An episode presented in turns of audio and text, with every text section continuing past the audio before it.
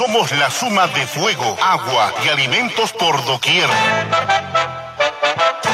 Fogones y sabores. Difunde el color y el sabor del arte, de la gastronomía, en todas las formas que nos da la belleza y el buen gusto. Bienvenidos a Fogones y Sabores, con la dirección de Fernando Escajadillo Romero.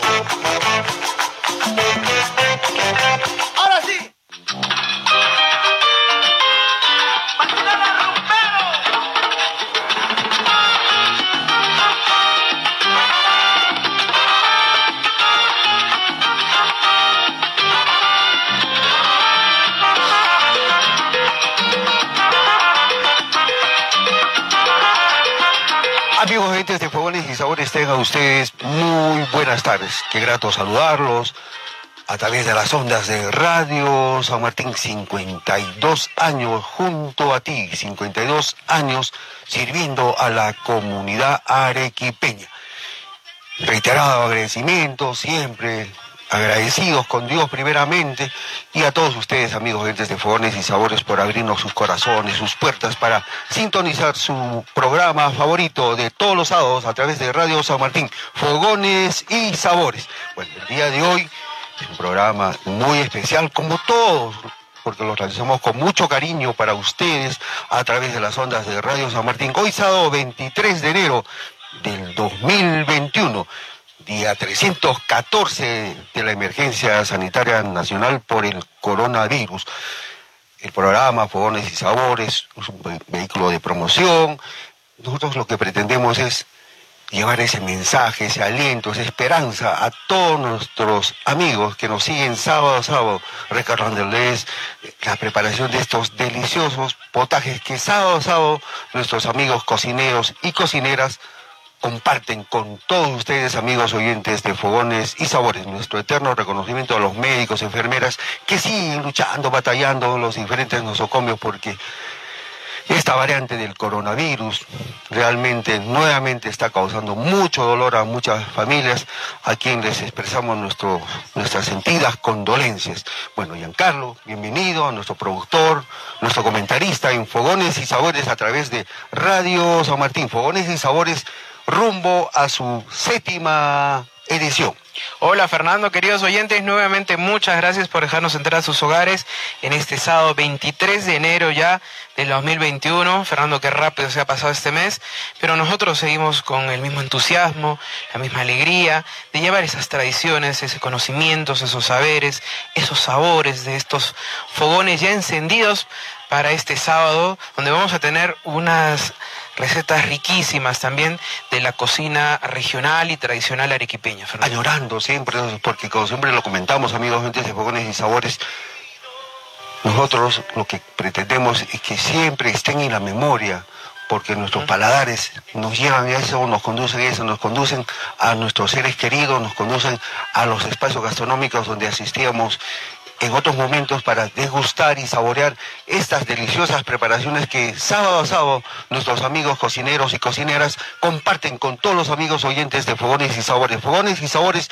rumbo a su séptima temporada y nosotros también como todos los peruanos rumbo a celebrar nuestro bicentenario, estimados amigos oyentes de Fogones y Sabores. Fernando, y Arequipa es heredera de más de 3.500 años de historia alimentaria, en la que el hombre se adapta a la hostilidad geográfica muchas veces del sur andino, en la cuenca del Chile, y ha sabido manejar los diversos pisos ecológicos a su favor, mediante también la domesticación de plantas, de animales, y este proceso, también acompañado de esta campiña arequipeña, ha sido compartido por diversos grupos étnicos que han producido también gran variedad de nuestros productos agropecuarios y que hoy utilizamos en todas las zonas de la región Arequipa. Y lo importante, Fernando, también seguramente lo comentaremos a través del programa, este mestizaje de este encuentro de la cocina hispana con la americana, Fernando, que también dio origen y da origen a la explicación de todos estos platos que vamos a traer y que vamos a tener el día de hoy. De la mano con los elementos fundamentales, ¿no? El fuego, la tierra, el, agua. el suelo, que hay que respetarlos, hay que cuidarlos, porque de esa forma también vamos a hacer mucho más sostenible la cocina peruana. Y Fernando, definitivamente no podemos olvidar que todo este, esta unión, este mestizaje, también trajo de la mano luego estos templos del sabor que son las picanterías, patrimonio de la humanidad, patrimonio cultural del, país, de la nación, y que son parte también de, Arequipa, que son parte de su historia, parte de su eh, patrimonio gastronómico, que no podemos olvidar. Definitivamente también están las, las cocinas eh, caseras, pero evidentemente, eh, eh, digamos que el patrimonio gastronómico arequipeño y las cocinas regionales no solo han traído, no solo han venido o surgido de las picanterías, de las casas, sino también no olvidar, y seguramente en el programa lo comentaremos nuevamente, los aspectos conventuales, porque de ahí también ha nacido mucha, gran parte de la gastronomía, de la repostería, así que el programa está repleto de enseñanzas, de saberes, que gustosos nosotros vamos a compartir, Fernando, este sábado 23. Sábado sábado siempre compartimos contenidos, conocimiento, porque de eso se trata la cocina peruana, de eso se trata la cocina regional, de brindar aporte, no solamente hablar de la preparación, de que me puedan comentar un potaje, se trata de decir por qué porque todo tiene una explicación. Las cocinas caseras han sido fundamentales, han sido el origen, el inicio, porque el ser humano tenía que alimentarse esa imaginación, como comentaba, eso es la utilización de los elementos del fuego, del fuego, del fuego fundamental, ¿no? La tierra para los productos. Y el conocimiento también de los productos que se iban a consumir, porque no todos eran para consumo humano inicialmente, Giancarlo, se han ido domesticando en el tiempo. Y eso hay que reconocer y hay que valorar ese conocimiento, de repente en un momento empírico, pero que ha dado ese resurgimiento y que los espacios picanteros lo han, lo han puesto en valor, eso creo que hace mucho más grande y fortalece a la cocina regional. Sí, todos estos cambios nos indican que la cocina está en una constante evolución, modernización y también van de la mano de estos insumos que muchas veces son adaptados, no son nuestros, pero que, como comentábamos al inicio, eh, el poblador arequipeño, el poblador peruano ha sabido en general adaptar a sus cocinas, usarlas, sacarles el mejor provecho. En muchos casos, y como lo hemos comentado en anteriores programas, Fernando, también el poder utilizar todas las partes incluso del animal para eh, justamente producir estos alimentos, no desperdiciando, haciendo una utilización, eh, eh, digamos, eficaz, eficiente de estos alimentos que han dado resultado en grandes potajes que hoy día son parte del menú picantero, diario, casero y que sábado a sábado compartimos con nuestros oyentes. Importante lo que acabas de comentar, Giancarlo, y amigos de Fogones y Sabores a través de Radio San Martín.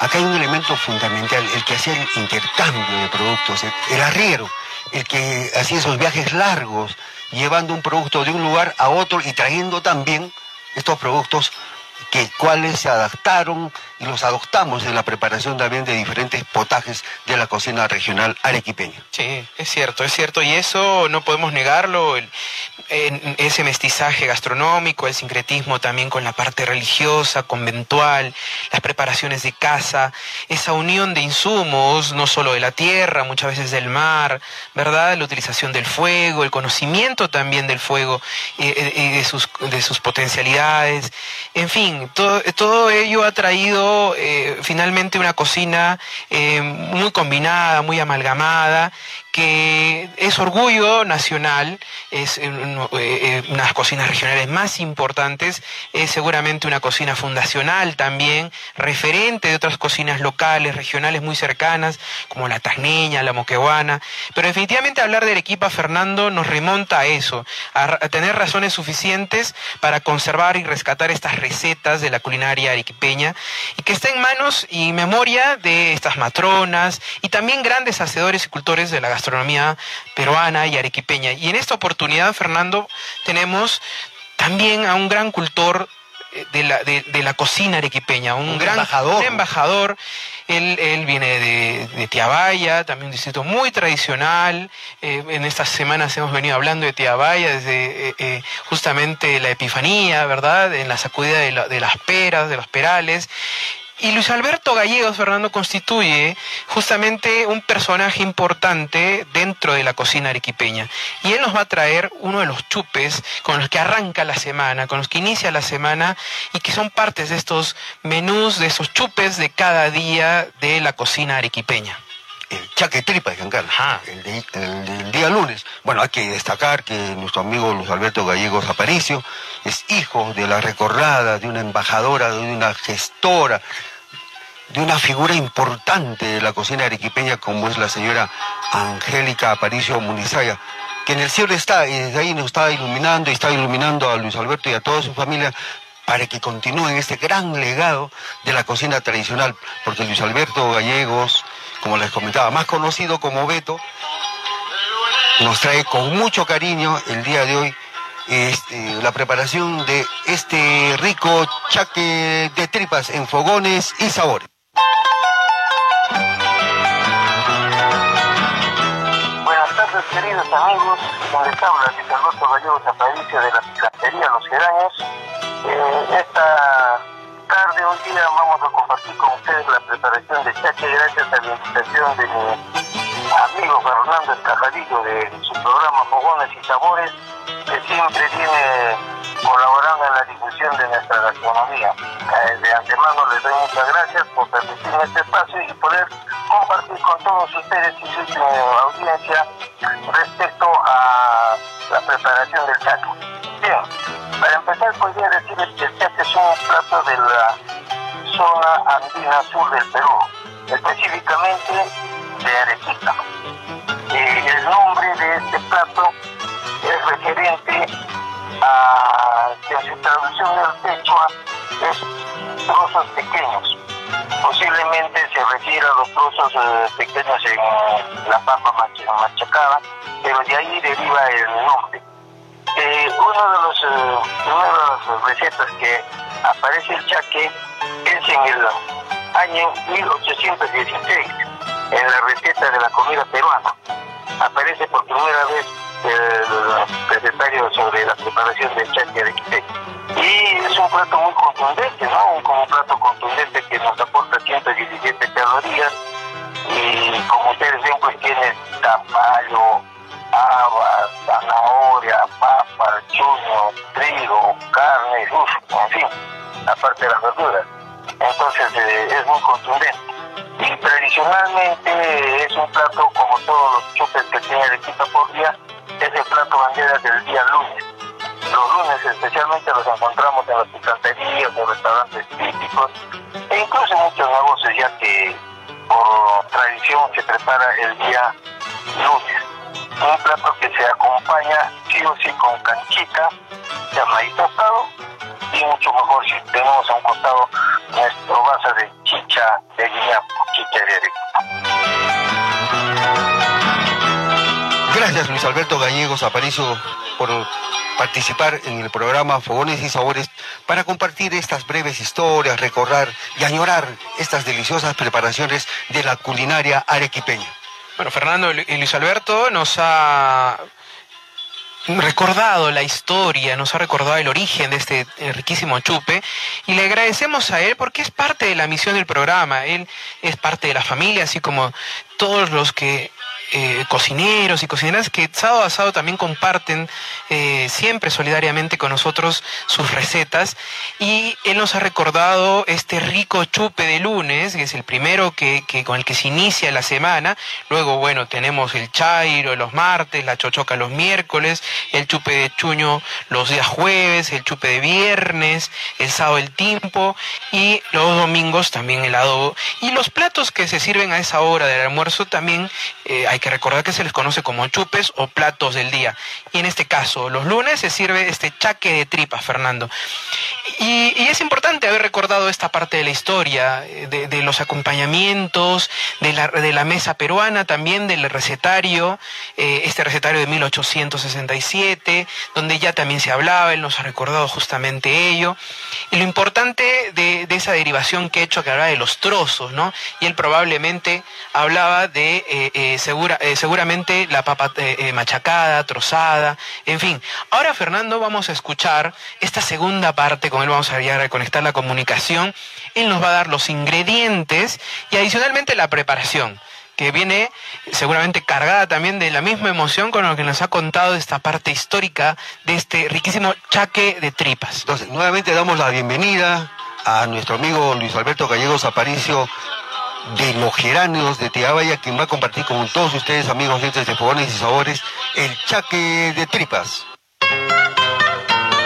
Bien, entonces esto, para esto les voy a indicar, con un papelito y puedan anotarse todo lo que vamos a usar para esta preparación del chaque y luego vamos a dar paso por paso la preparación.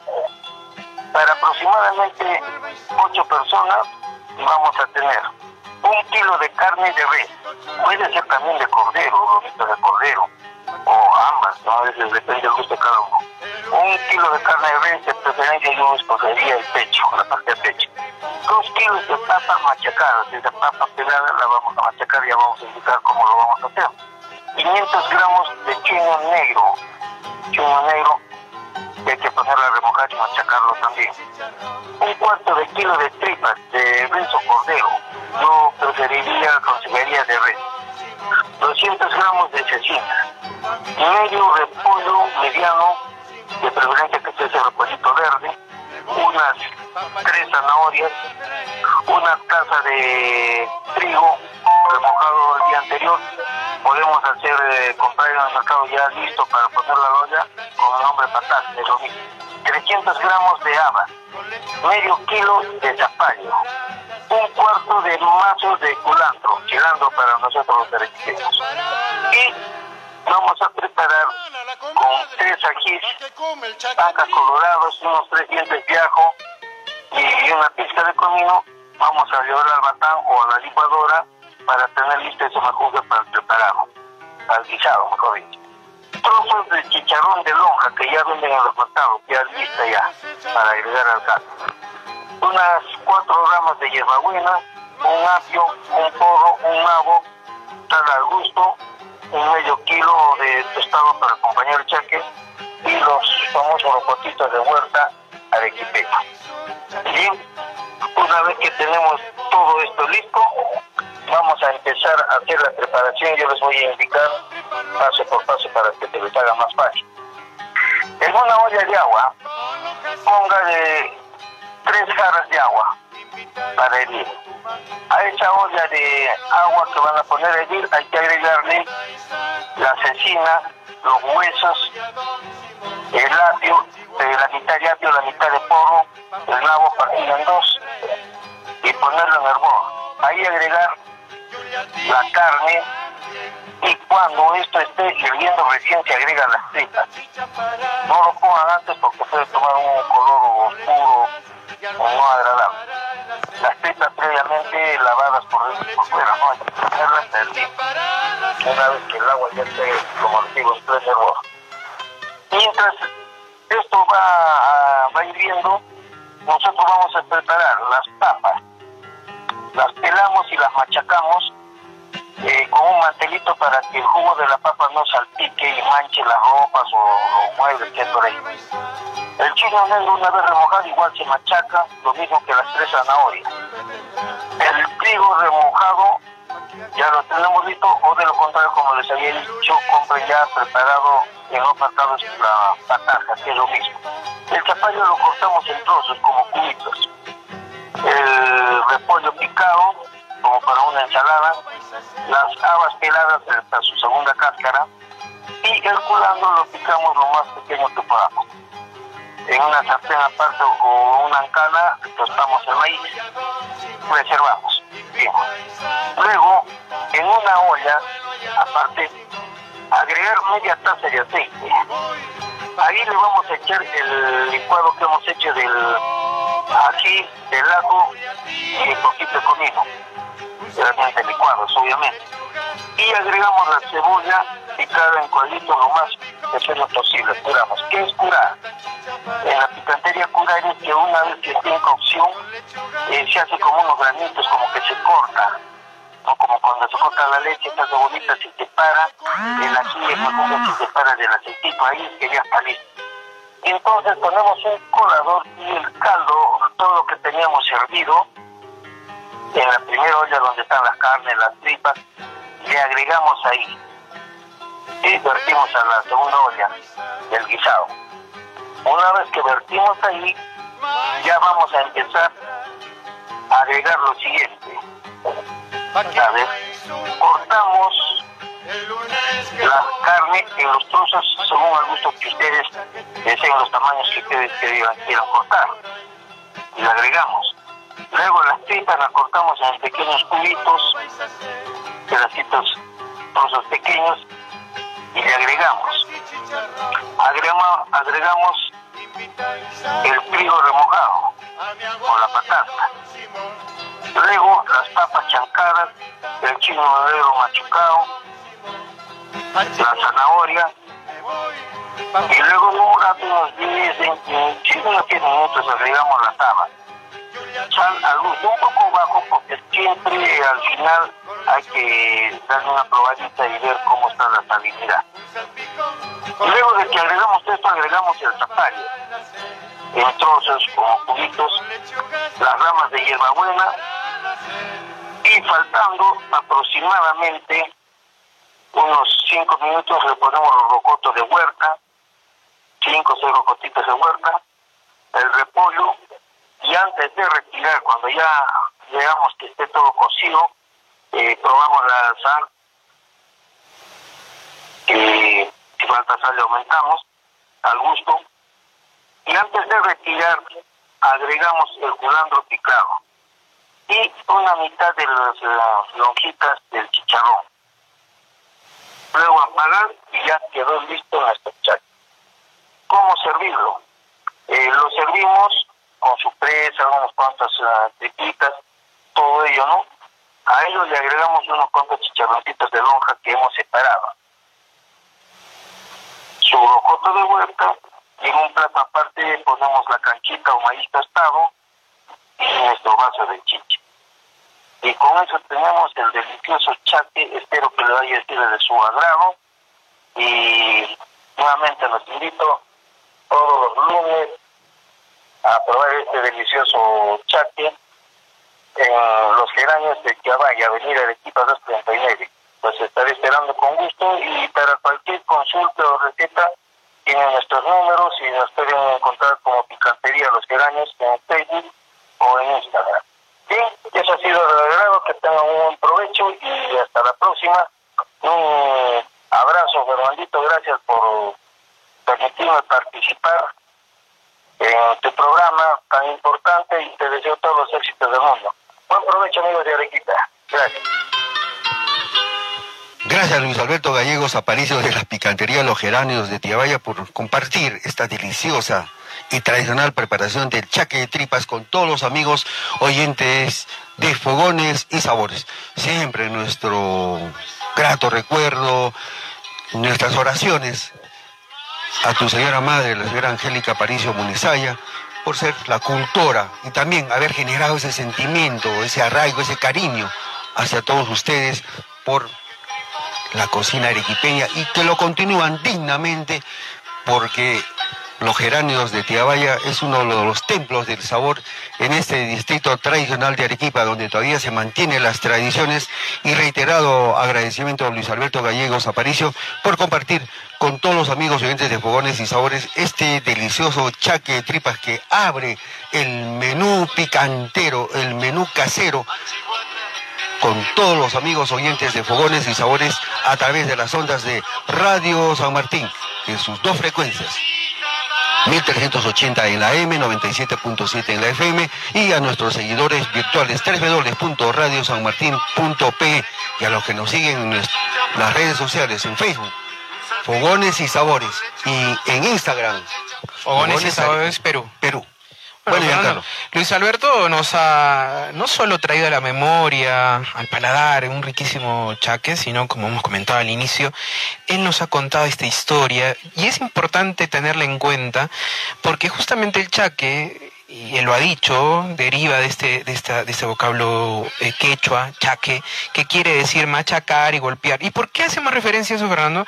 Porque dentro de eh, eh, justamente la preparación que él nos ha dado, nos ha hablado de esta, de esta técnica de machacar, golpear, ¿verdad? Tanto la papa y el chuño negro, que son ingredientes importantísimos de este chaque de tripas. Él también nos ha comentado a su predilección que él prefiere usar res, y también se usa cordero, sí, en el caso de la res usa la parte del pecho, las, eh, las tripas, en este caso el cordero también son utilizadas, ¿verdad? La cecina, el repollo, eh, eh, el trigo también remojado, en este caso llamado también patasca, las habas, el zapallo, en fin, eh, creo que es una unión, como lo hemos comentado hace un momento, de distintos productos. Espero que hayan podido anotar todos, queridos oyentes, porque bueno, también ha mencionado los trozos de chicharrón de lonja, el apio, la hierbabuena, el poro, el nabo, la sal y también esos acompañamientos, Fernando, con el tostado elaborado en ancana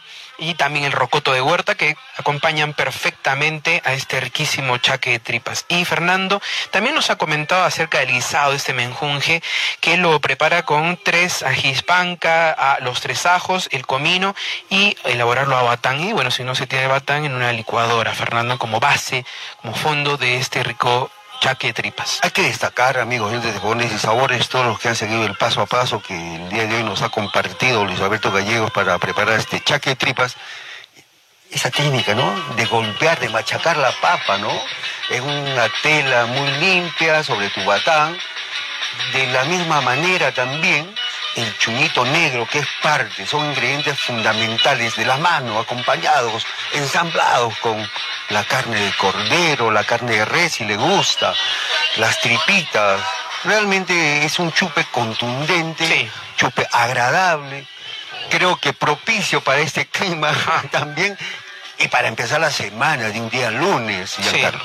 Y efectivamente, Fernando, y en el caso de las tripas también hacer alusión de eh, siempre esta parte histórica, porque las tripas se limpiaban con la ayuda de un palito llamado tripina, y, también el rocoto hervido se ponía en un plato, justamente en este caso, como nos ha comentado eh, también nuestro amigo Luis Alberto. Así que eso es importante comentarlo, Fernando. Y en algunos casos también se usa el mocontuyo como sazonador de este tipo de chupes. Muchas veces ya también lo hemos comentado. Oh, el hueso de manzano, ¿no?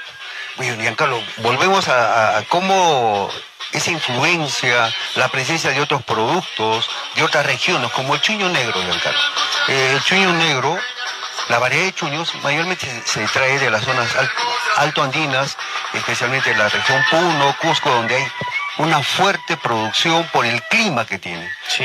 Y esos productos llegaron a nuestra comunidad, llegaron a nuestra ciudad a través de los arrieros. Ellos también, como lo comentábamos anteriormente, amigos de Fogones y Sabores, llevaron también otros productos a estos, a estos lugares donde también en base a ellos se potenciaron, se fortalecieron otras preparaciones de sus culinarias regionales. Sí, definitivamente, Fernando. Eh, no hay que olvidar esos, eh, esos orígenes. Eh, definitivamente eso nos, nos va a ayudar a comprender mejor qué significa la, la, picantería también la cocina arequipeña, como esos templos de sabor que han resistido muchos años que los arequipeños siguen cultivando como un referente, como ese, ese galardón importante que siempre en su voz, en su, en su mente. Y definitivamente ni los cambios ni las innovaciones han podido afectar esa, esa referencia de las picanterías arequipeñas y tampoco hemos podido olvidar eh, esa unión de los productos, ¿no? Que finalmente han traído esos potajes, como hemos comentado ya en muchas ocasiones. Es la importancia, ¿no? ¿Cómo, y hay que destacarlo, amigos de Fogones y Sabores a través de Radio San Martín, nuestras amas de casa, las cocinas caseras donde se originaron estos platos, donde también se elaboraban estos chupas y posteriormente fueron este, asumidos, adaptados por, los espacios gastronómicos como las picanterías, las chicherías, fueron evolucionando. Sin mucho conocimiento, eh, eh, cómo ensamblaban, los, iban sumando ingrediente tras ingrediente hasta llegar lo que es, y conocemos ahora, este rico chaque de tripa, Giancarlo. Bueno, le agradecemos a Luis, Luis Alberto Gallegos, que él desde Tiabaya, desde la avenida Arequipa 239, desde Los Geranios, nos ha traído este, esta riquísima preparación. Y nos ha recordado también que para apagar la sed tenemos que beber la deliciosa chicha de Huiñapo. Ah, definitivamente, tiene que estar acompañado de su chicha.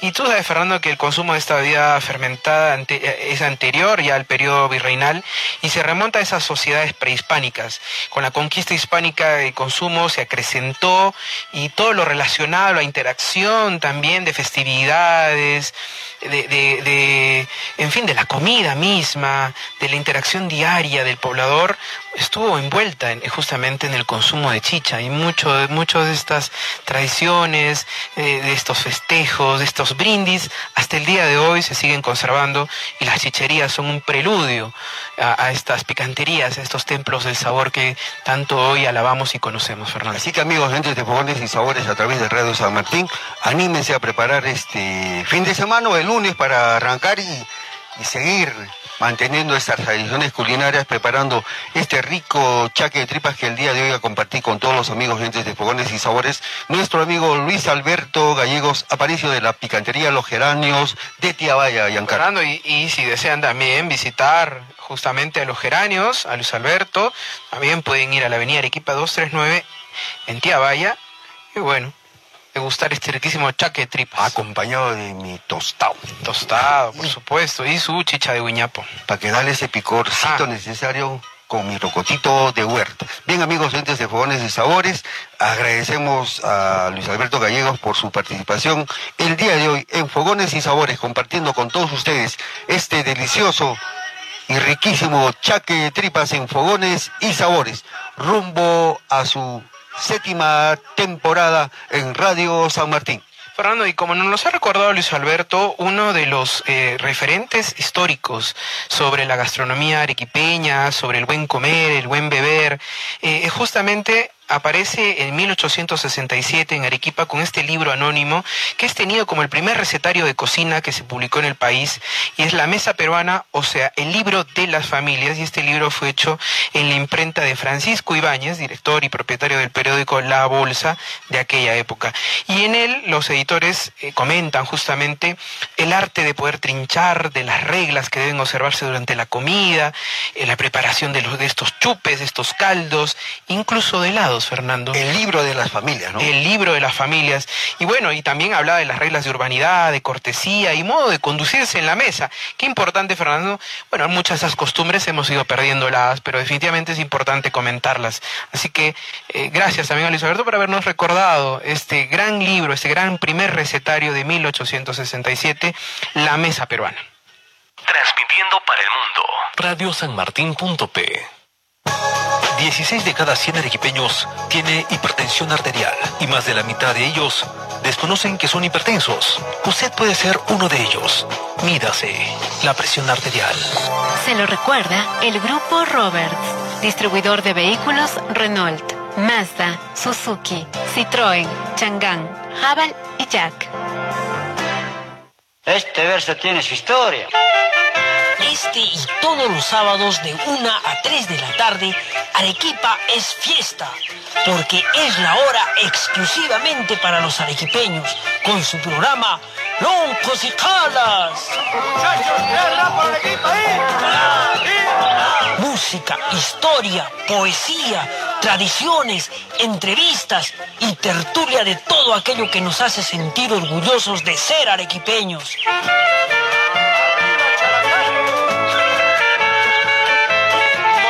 Programa producido y conducido por Arturo García El Chacarero, por Radio San Martín.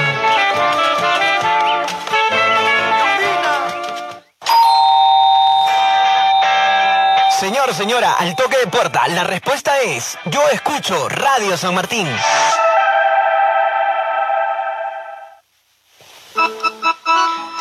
Amigos, gentes de Favores y Sabores, después de haber saboreado este delicioso chaque de tripas, eh, que uno todos los lunes le gusta, saborea en las diferentes picanterías de Arequipa, hay una variedad de propuestas, porque cada picantería le ofrece una, una variedad de segundos, diríamos, porque con este delicioso chupe uno creo que queda lleno, pero igual, eh, relativamente, eh, en todos los espacios gastronómicos te ofrecen una preparación, puede ser un guiso, una salsa, una salsita tradicional o una tortillita de verduras. Y eso es importante destacar porque, como diríamos, es un plato ya un complemento, no es un plato ya contundente, sino es ya un plato, una presentación un poco pequeña, mediana, para poder ya creo, satisfacer tu hambre, Giancarlo. Sí, Después de este suculento chupe, este chaquecito de Ajá. Y además, como hemos comentado, Fernando, no solamente es el inicio, el preludio de este banquete, sino que también hay que comentar que este tipo de preparaciones de chupes pertenecen a este sur andino, porque hay mucha variedad de chupes que no solo se preparan en la cocina regional o local arequipeña, sino en muchas otras regiones hermanas también, donde hay gran variedad de, de- de- de chupes. Pero ahora, continuando, Fernando, Giancarlo, no hay que olvidarse, la cocina es una mezcla de emociones, sabores, y Sí. alegrías y felicidades. Casualmente, de- eso también te lleva, ¿no? Te- también te lleva a un recuerdo familiar de añoranza, porque una preparación realmente te lleva a eso, a un recuerdo, a un encuentro. Y eso creo que es válido destacar con todos los amigos gentes de Fogones y Sabores.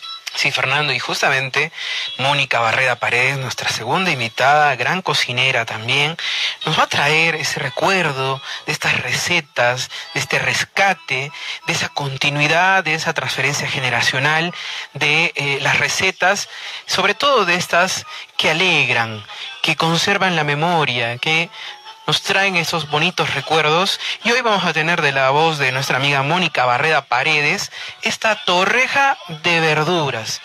Gran receta también, Fernando, que vamos a escuchar en breve en voz de ella. Bueno, queremos reiterarle nuestro agradecimiento y ya le vamos a dar la bienvenida a Mónica Barrera Paredes, ella es una destacada y reconocida cocinera arequipeña, también en sus tiempos libres es una chef instructora en las diferentes escuelas gastronómicas de Arequipa, una emprendedora, últimamente. Está muy feliz porque ha implementado, ha desarrollado un huerto familiar en su área verde y casualmente, amigos de Fogones y Sabores, las torrejitas que nos va a presentar creo el día de hoy son con productos que ha cosechado en su huerto Ah. familiar, Giancarlo. Bueno, Fernando, hoy entonces escuchemos a nuestra amiga Mónica Barreda que nos trae esta riquísima receta de torreja de verduras, que tiene un acompañamiento importante, Fernando, que son que es un yatan. Así que escuchemos a nuestra amiga Mónica Barreda con esta torreja de verduras. Hola, ¿cómo están todos? Hoy voy a compartir con ustedes las recetas de las torrejitas. Torrejas de verduras, un plato delicioso, un tente en pie, como decía mi abuelita, muy especial que da, digamos, eh, yo diría, grandes historias en la familia, como en la mía, por ejemplo, que se las voy a compartir. Mi hermano se metía bajo la mesa a la hora del almuerzo y gritaba, no, yo no quiero almorzar, yo quiero tolejas. Y bueno, las tolejas de la abuelita eran espectaculares. Yo sigo con mi abuelita compartiendo con ustedes esas cosas que dejó y que la, la tienen de nuevo viva, ¿verdad? Porque eso aprendí cuando uno enseña estas cosas y las transmite de, generación en, en, generación, pues sigues vivo, sigues vivo en el corazón y en el recuerdo de las personas con las que compartiste estas cosas. Y bueno, un poquito las comparto ahora con ustedes con mucho cariño. Las torrejitas son muy sencillas de hacer. La gente ha dejado de hacerlas porque dicen que eh, chupan mucho aceite, no absorbe mucho aceite. Y en realidad absorbe mucho aceite porque las hacemos con un bajo nivel de harina y probablemente mucho huevo. Y entonces eh, esa es la razón por, por la que las torrejas absorben mucha grasa. El secreto está en que pongamos harina suficiente como para que quede una masita bien espesa y no y salgan crocantes y no chupe mucho aceite, como decimos. En realidad, eh, yo voy a calcularles más o menos como las hago, porque, bueno, no tengo una receta específica. Entonces, son más o menos dos tazas de verdura. En este caso yo voy a hacerlas ahorita, digamos, eh, de zanahoria. Entonces pongo dos tazas de zanahoria rallada y a esas dos tacitas de zanahoria rallada voy a ponerle solamente un huevo, un buen chorro de leche, que llega a ser aproximadamente unas dos cucharadas de leche, no es más, y sal, pimienta y harina suficiente para que queden bien, para que quede bien sequito. Las voy a mezclar bien y las voy a freír en aceite bien caliente. Si las quiero de arroz, porque me quedó arroz el día anterior, pues entonces cojo el arroz, voy a ponerle un queso rallado, si tengo un toquecito de cebolla para ponerle cebollita, pues le pongo la cebolla e igual vamos a calcular por dos tazas de arroz, ya con la cebollita picada, el, el quesito, un huevo, igual la leche, igual la harina suficiente como para que me quede bien sequito. Si las torrejas las quiero de verduras, porque hoy limpié el refrigerador y me queda un puchito de cada verdura, pues voy a zancochar todas las verduras bien picaditas y voy a hacer exactamente el mismo procedimiento. El detalle, vuelvo a repetirles, está en que la masa me quede bien sequita, no aguachenta como decimos nosotros. Y entonces las torrejas van a salir crocantes y secas, no van a chupar aceite. Otro detalle es que puedo mezclar todas las verduras. Puedo ponerles o no queso. Puedo ponerle cebolla, las torrejas de cebolla son deliciosas y solamente trabajo cebolla. Pongo cebolla picadita muy finita, full queso, sal, pimienta, otra vez el huevito, el chorro de leche y la harina y tengo unas torrejas de cebolla deliciosas. Eso nos permite de verdad jugar con la imaginación. Gracias, Mónica Barrera Paredes, por compartir con todos los amigos de Fogones y Sabores estas crocantes y riquísimas torrejas de verduras. Como lo has comentado, añorando a la abuelita, recordando esos sabores, esas texturas. Realmente una preparación sencilla, casera, como todos los diferentes ingredientes que utilizas para poder elaborar estas deliciosas torrejitas de verdura. Gracias reiteradas, mi querida Mónica, por compartir esta económica y sencilla preparación de las torrejas de verdura. Y ahí Giancarlo y amigos gente de y Sabores, como ella lo ha comentado, se sustenta también esos momentos de la cocina hogareña, de, de los inicios de la cocina, ¿no? de estos momentos de necesidad, ¿no? De poder preparar cómo me acomodo con lo que tengo en lugar. También de la escasez de algunos productos, de algunos insumos, porque todos los productos no los tiene cada región. Tenemos que traerlos. Por eso es importante esos elementos, eh, estos detalles de transmisión de generación en generación de cómo los productos se han ido adaptando, se han ido trayendo de otras regiones y en una región, en una ciudad, han ido potenciando las diferentes preparaciones de las cocinas caseras. Sí, ciertamente Fernando es así y en esta vez Mónica nos ha traído esta riquísima receta de torreja de verduras que como tú bien has dicho no solamente nos trae recuerdos de, esa transmisión de generación en generación, sino también una evidencia más de que cuando uno no olvida, cuando uno eh, eh, todavía lleva en la memoria, en el corazón a las personas que quiere, las mantiene vivas en ese recuerdo y seguramente todas estas recetas y estas preparaciones que nos comparte Mónica en estas ocasiones que nos ha acompañado todas tienen ese, ese, sentimiento importante y es que no ha olvidado sus orígenes, su cocina, esa cocina casera de la abuelita, de los juegos, de las anécdotas con su familia y en esta ocasión esta torreja de verduras que nos ha traído también con justamente su propia cosecha. Esta, y ella nos ha comentado que, bueno, como muchos de los platos, Fernando, esta torreja es versátil porque puede tener distintos insumos. En este caso, de su primera cosecha de zanahorias. Que ella ha dicho que tiene que ser rayada Puede usarse otras verduras, la presencia del huevo, de la leche, la sal, la pimienta, la harina. Y también nos ha dicho, ¿qué pasa? Fernando, ¿por qué se absorbe tanto aceite? Y es una pregunta que muchas veces nuestros oyentes, muchas veces les sucede o se hacen. Y es justamente, y Mónica lo ha redactado muy bien, es el bajo nivel de harina que tiene y también a veces la, eh, excede, o el excedente de huevo, mucho huevo que se puede aplicar a esta masa para luego poder freírla. Y, y definitivamente en este caso la torreja de verduras constituye, por el, el hecho de tener estas verduras, una gran fuente de vitaminas y minerales y puede estar perfectamente dentro de una dieta sana y equilibrada, Fernando.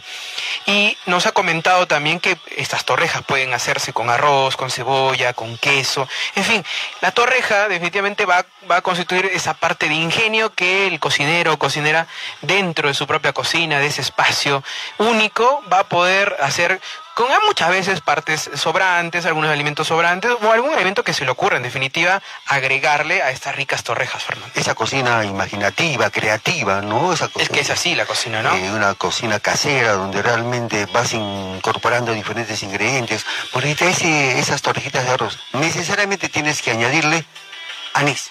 Sí. Para darle un sabor espectacular y que tenga, y que nos ha recordado, no tiene que ser una masa compacta, casi seca, no aguachenta como nos ha No, comentado. exacto, sí, eso, eso también es importante porque Detalles muy esa personales, masa, ¿no? sí, esa masa debe ser más consistente, no, no tan flácida ni tan aguada como ya se ha comentado, y los acompañamientos qué importantes también, ¿no? En este caso el yatan, que ya tiene una preparación especial con estos dos rocotos, sin pepa, el vinagre, el azúcar y los deja reposar al menos dos horas para luego licuar con tomates, también sin pepas, con el guatacay, la sal, la pimienta y el aceite. Y si es necesario, como ya lo he dicho, agregar un poco de agua, luego agregar también esta cebollita de verdeo, la cebolla china, corregir el punto de sal y de pimienta y ya está también lista el suyatan para poder acompañar.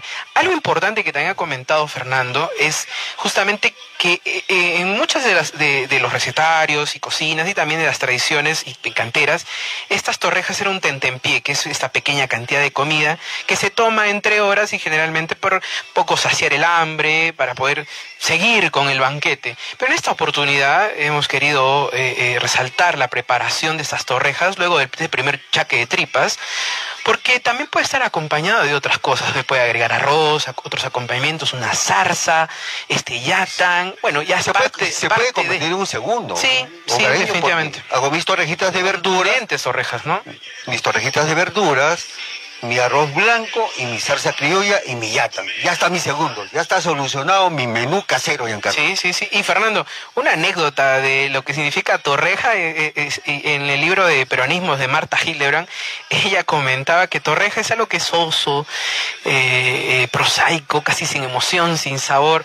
Pero en ese caso, Fernando, esta torreja no, No tiene torreja. nada de eso, porque está llena de sabor, de, de la, la alegría, de la emoción de esa cocina, eh, de- de- de seguramente estos recuerdos de ese cariño, de ese cariño, ¿no? Lo Así que- el momento de elaborar la preparación, de elaborar la- esta masa compacta para posteriormente freírla. Giancarlo, y amigos, gente de Bones y Sabores, supongo que a, a todos, a ustedes también les ocurre que si usted prepara su ya su menú semanal, si va a hacer un tallarín rojo, también reserve para el día siguiente de repente unos tallarines blancos y hacerse unas Unas tortillitas O unas torrejitas, en este caso. De ¿no? fideos. De fideos. Fernando, con así que. su quesito Ajá. espectacular. Cebolla, en fin, todo lo que uno quiera agregarle. Y, y- y Si como le quiere dar colorido, de repente le echo una en corte pluma, este, pimientos o zanahoria. Sí, también, también, el queso también, bueno. Así que cuando nos digan eh, eres medio torreja o torreja, así que será un halago porque eh, en este caso eh, sabremos que las torrejas llevan cargada tanta emoción y no tienen nada de soso ni de prosaico, así que no le hagan caso cuando les digan que son medios torrejas. Al contrario, como un halago, Fernando. Yo me atrevería también, he tenido el gusto de degustar unas deliciosas torrejas de huevera, Giancarlo. Por supuesto, hemos tenido la oportunidad también de presentar esa receta en el programa. Eh, nos- nuestro amigo Giancarlo Manzano la presentó, así que, bueno, es parte de las preparaciones. Y como hemos comentado siempre, eh, Fernando, es tan versátil la torreja. Se puede hacer torreja de fideos, de pan, de lechuga. Una receta muy tradicional dentro de la gastronomía arequipeña, la torreja de sesos, la de verduras en este caso, la de zapallo la, la de camarones, en fin, se pueden hacer mucho tipo de torrejas y eso es importante porque como hemos comentado sigue siendo un plato totalmente versátil, importante ello. Y también, reiterado, si se animan a hacer torrejitas, se convierte en un segundo de nuestros hogares, su arroz graneado, su salsa criolla y ahí está su rico potaje para que sus integrantes de la familia puedan degustar la variedad de torrejitas que usted puede hacer el día de hoy. Y lo compartimos con mucho cariño con todos ustedes, amigos oyentes de Fogones y Sabores. Nuestro reiterado agradecimiento a nuestra amiga Mónica Barreda Paredes por compartir con todos los amigos oyentes de Fogones y Sabores estas deliciosas y crocantes torrejitas de verduras. Giancarlo, a la cocina no se entra ni por dinero ni por fama, se entra porque se ama, Giancarlo. Ajá, Fernando, y, es cierto también que la cultura gastronómica arequipeña, peruana, se ha insertando cada vez más en la cultura, en la memoria del mundo entero y siempre hemos tenido el momento oportuno para poder recrearla, crear también nuestros propios sabores, nuestras, nuestras propias combinaciones. Y eso ha, dejado una gran huella, una gran huella en el mundo entero, Fernando, por estas grandes recetas como las que hemos recibido en esta primera parte, con este chaque de tripas, con esta torreja de verduras, y en el caso de esta fuerza del yatan que también nos ha traído nuestra amiga Mónica Barreda, y el rocoto que nos siguen inspiran, inspirando y vislumbrando un gran futuro para el país, Fernando, en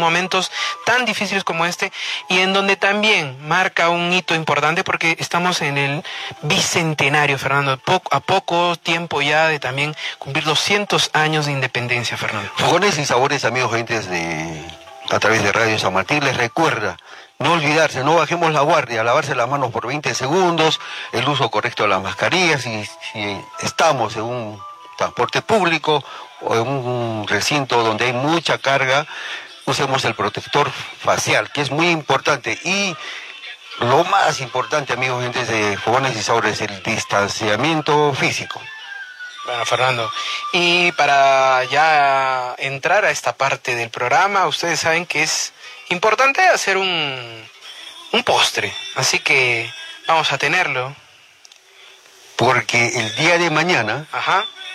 Giancarlo, el cuarto domingo del mes de enero, es la fecha muy especial de un postre muy tradicional en la región Arequipa. Sí, Fernando, y es que desde el 2012 se tenemos un calendario gastronómico importante y una de las primeras festividades es justamente la del queso helado. También para cerrar esta parte de las recetas tradicionales arequipeñas de la cocina regional, así que seguimos con esa receta, Fernando. Y para completar nuestra receta voy a compartir con ustedes el yatan con el que tiene que ir acompañado. Eh, decía, y también hay muchas formas de hacer yatan, pero el que yo hago es de la siguiente manera. Vamos a poner dos rocotos eh, limpios, sin pepas, en una taza de vinagre y azúcar. Y lo voy a dejar reposar por lo menos un par de horas. Después de ello, vamos a colocar eh, ese rocoto en una licuadora. Le voy a poner dos tomates también pelados y sin pepas. Le voy a poner algo de guatacay, sal, pimienta, aceite y lo voy a licuar. Sí, lo voy a licuar y lo voy a licuar con el vinagre, eh, con un poco más de, de, o sea, con aceite y un, chorro de agüita si fuera necesario. Pero generalmente eh, con el aceite es más que suficiente. Y al final lo que vamos a hacer es ponerle cebollita china o cebolla de verdeo picadita en la parte final. Siempre sal y pimienta, corregimos la sazón y quedó nuestro yatan para nuestras torrejitas.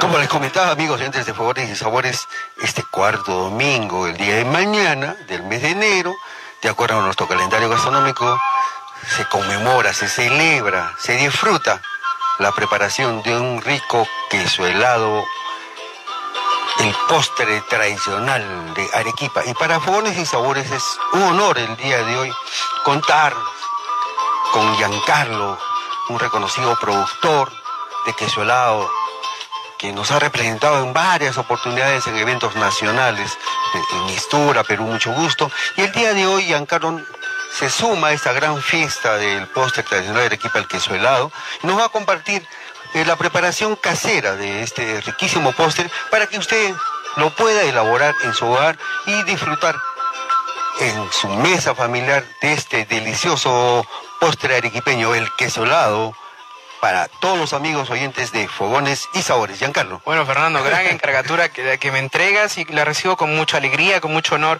Y ciertamente, mañana domingo, cuarto domingo de enero, como hemos comentado, desde el año 2012 se celebra el Día del Queso Helado, postre tradicional arequipeño que nos recuerda ese mestizaje, ese sincretismo también, de esos postres, postres conventuales, de esa unión de culturas también, de la, de la cocina hispánica que trajo grandes especias para poder ser utilizadas en postres y en la gastronomía, en la repostería en general, y también nuestros propios productos, porque hay que reconocer, Fernando, aquí a los productores de leche. Nosotros Arequipa se destaca por ser una gran cuenca lechera. Entonces, la importancia también de ello, el uso, el uso de este insumo importante, la leche fresca, el, el también poder utilizar eh, el, hielo de nuestros glaciares, eh, justamente hizo unión de eh, la utilización de estas, de, esta, de estas técnicas para poder preparar helados que ciertamente hemos adoptado y también en la mesa peruana, en el recetario de la mesa peruana, como hemos comentado, se empleaban sorbeteras eh, y las garrafas de cubos de hoja de lata o de estaño, Fernando, o las garapiñeras para poder producir. Pero en este caso, si no contamos con eso, no hay ningún problema, Fernando, porque podemos producir un helado, un queso helado de casa, hogareño, y Ahora procedemos a dar los ingredientes. Importante lo que acabas de destacar, Giancarlo, amigos de Fogones y Sabores, es ese lado histórico, eh, eh, eh, porque creo detrás de cada preparación hay aportes. Muy bien ese potencial productivo de las diferentes provincias de Arequipa, la presencia de los glaciares. Este es un postre alto andino, el, potencial productivo de estas, de estas vacas, de este ganado vacuno en las zonas de Chuquibamba, donde también se elabora el queso helado, pero ahí le llaman helado de tarro. Este, este helado también se vino a la ciudad y también está en los valles, donde también en el Valle de Tambo hay una bastante y fuerte producción de leche, el cual los ganaderos, el cual la habilidad también de las hacedoras de postres han permitido el desarrollo y la expansión de esta deliciosa preparación que es el queso helado. Fernando, definitivamente es el postre favorito del arequipeño a la hora del almuerzo y también de los que los visitan porque es muy, muy pedido y como tú has hablado, en este caso la dotación de leche fresca que tenemos en la ciudad permite hacer este tipo de postres tan ricos. Y en este caso los ingredientes van a ser para un litro de leche, un litro de leche fresca, los rajas de canela, 150 gramos de azúcar, 150 gramos de coco rallado, cuatro yemas de huevo, canela molida y cuatro clavos de olor. Primero que hay que hacer es servir la leche, en este caso la cocción, a fuego bajo y, removiendo eh, la leche con la canela, el clavo, y el coco rallado que también eh, le como un pequeño una pequeña recomendación sería bueno tostarlo antes de incluirlo aquí. Luego hay que colar añadir el azúcar hervir por dos, al menos dos minutos agregar las yemas bien batidas y revolver también para evitar que se formen estos filamentos luego retirar del fuego y dejar que se enfríe. Luego ya esto podemos ponerlo en cubetas y congelar por al menos dos horas o más y sacar de la nevera de nuestro congeladora minutos antes de servir luego ya poder servirlo si queremos en como se suele servir, y finalmente espolvorear con canela molida, Fernando. Importante, riquísimo este postre que, del cual toda Arequipa se siente orgulloso y lo importante que es la presencia del hielo, ¿no? Inicialmente pues no había, no había refrigerador. Y que se conservaba con sal justamente para evitar que eh, se pueda derretir. Y también de ahí justamente la transferencia de frío que se hace en estas, en estas pailas de tarro, porque alrededor hay que poner este hielo con sal, que es justamente la que ayuda a la formación de este líquido, porque se vierte en esta paila, en este, en este tarro eh, eh, o en esta garapiñera, para poder producir con un movimiento centrifugado hasta que se comienza a formar. Y muchos se preguntan siempre, ¿por qué se llama queso helado si no tiene la presencia del queso. Parte de ello es no solamente el color, la textura, sino la forma en que se sirve, ¿verdad? Y que eh, muchas veces ustedes habrán visto que se sirve con una pequeña espátula y que es luego vertido en estos platos eh, extendidos y donde finalmente se espolvorea la canela, Fernando.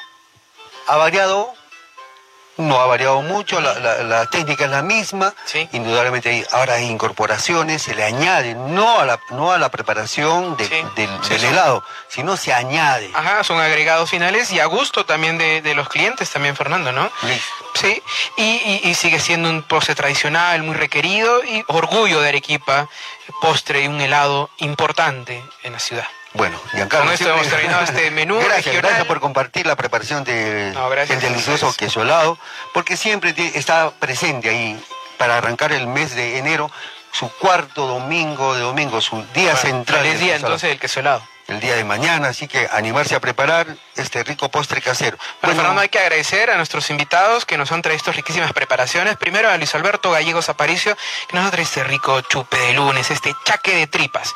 También a nuestra amiga Mónica Barreda Paredes, que nos ha regalado esta receta de torreja de verduras. Bueno, Fernando. De mi parte agradecerte, Giancarlo, por compartir con todos nuestros amigos oyentes de Fogones y Sabores a través de las ondas de Radio San Martín la preparación de el delicioso y rico queso helado. Bueno, muchas gracias. Bueno, Giancarlo, nos despedimos. Hasta el próximo sábado. De todos nuestros amigos oyentes, no sin antes agradecerles a cada uno de ellos por abrirnos sus corazones, sus puertas de sus hogares, para compartir estas deliciosas preparaciones de la cocina arequipeña. Bueno, Fernando, y no se olviden que las cocinas siempre van a ser lugares de encuentro, de valores, de- siempre de pensamientos buenos, de positivismo, de alegría, de solidaridad. Muchas gracias nuevamente por dejarnos entrar sábado a sábado a sus hogares. No bajemos la guardia, amigos oyentes de Fogones y Sabores. Nosotros nos despedimos hasta el próximo sábado. Buen provecho, bendiciones a todos.